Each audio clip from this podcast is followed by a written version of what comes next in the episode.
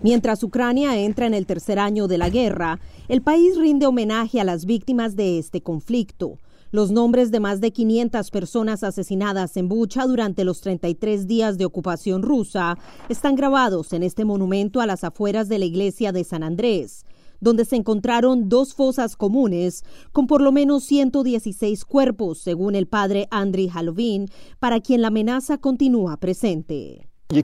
Quienes murieron aquí son nuestros familiares, nuestros vecinos, los extrañamos. Su pérdida es muy dolorosa para nosotros, pero tenemos otra realidad.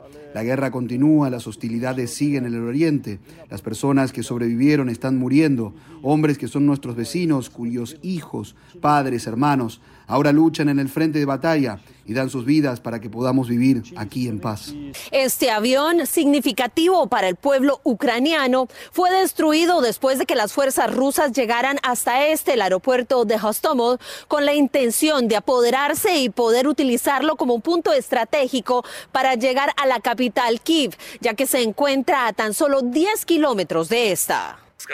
Se puede decir en una frase, hace dos años nos enfrentamos aquí con fuego a las tropas enemigas y dos años después nos encontramos en el mismo lugar con nuestros amigos, nuestros aliados. Aseguró el presidente Volodymyr Zelensky, quien fue acompañado por los líderes de Canadá, Bélgica y la Unión Europea, quienes estuvieron rodeados por los escombros del avión más grande del mundo, el Antonov 225, llamado Mria, que significa sueño, y del cual Alexander Halunek, quien sobrevivió la ocupación en Bucha, fue su primer piloto.